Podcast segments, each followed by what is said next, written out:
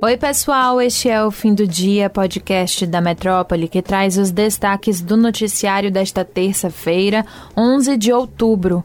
Eu sou Luciana Freire e comigo na apresentação está Madson Souza. Oi, Mads, tudo bom? Oi, Lu, tudo tranquilo? Olá para todos vocês que estão nos ouvindo.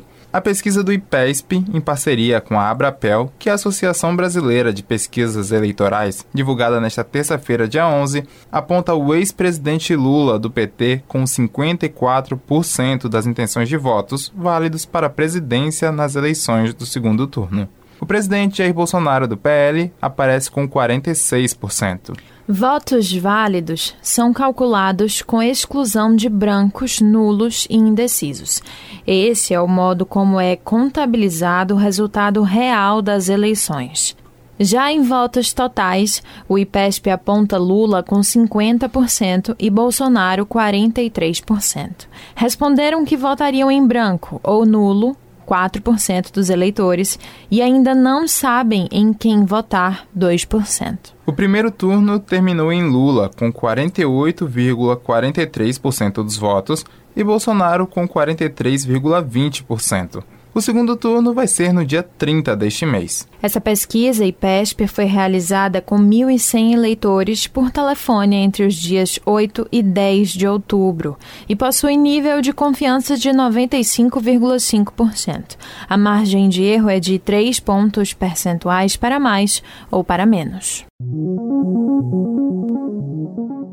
E ainda falando de eleições, os resultados da fiscalização realizada pelas Forças Armadas no processo de votação, que foi organizado pelo Tribunal Superior Eleitoral, TSE, não apontam nenhuma irregularidade nas eleições durante o primeiro turno.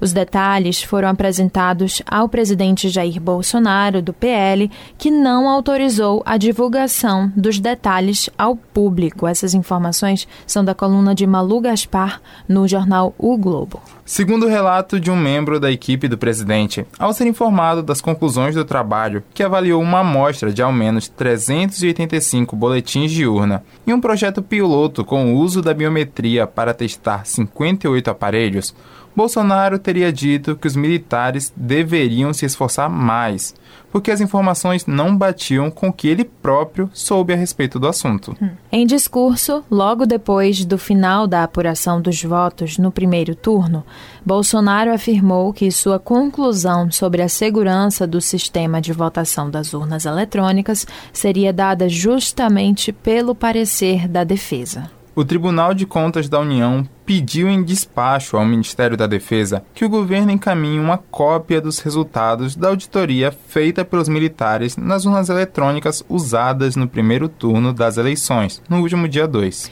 O pedido não explicita um prazo para que o Ministério da Defesa encaminhe esse documento ao TCU.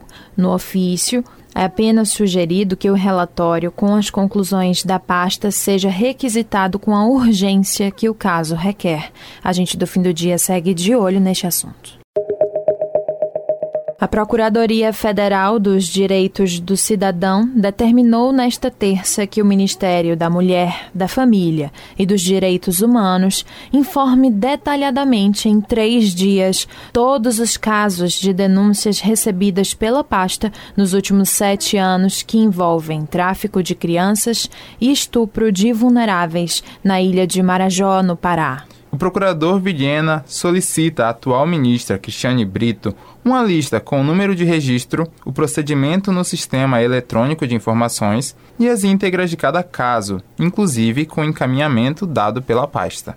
Essa solicitação acontece depois de Damares Alves, ex-ministra da pasta, durante um culto em um templo evangélico lá em Goiânia, afirmar que crianças de 3 e 4 anos foram traficadas na ilha de Marajó e tiveram os dentes arrancados para não morderem na hora do sexo oral. A gente com certeza segue de olho nesse assunto.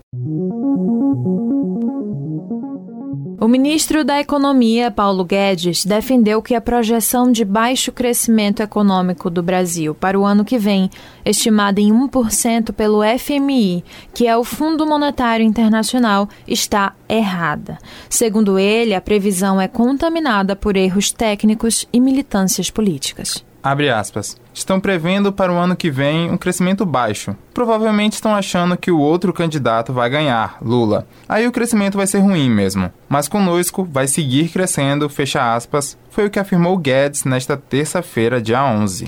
De acordo com o ministro, esse é um erro técnico que acontece todo ano, mas que nunca se concretiza. O relatório do FMI, publicado nesta terça, apontou que o Brasil deve crescer abaixo da média global, tanto neste ano quanto no próximo. Em 2022, o país deve ter um ganho de 2,8% em seu PIB, segundo o órgão, e o mundo deve registrar crescimento médio de 3,2%. Para o ano que vem, a perspectiva é de que o Brasil cresça apenas 1%, enquanto o mundo deve crescer 2,7%. Apesar das afirmações de Guedes, o próprio governo federal revisou a expectativa para o PIB brasileiro.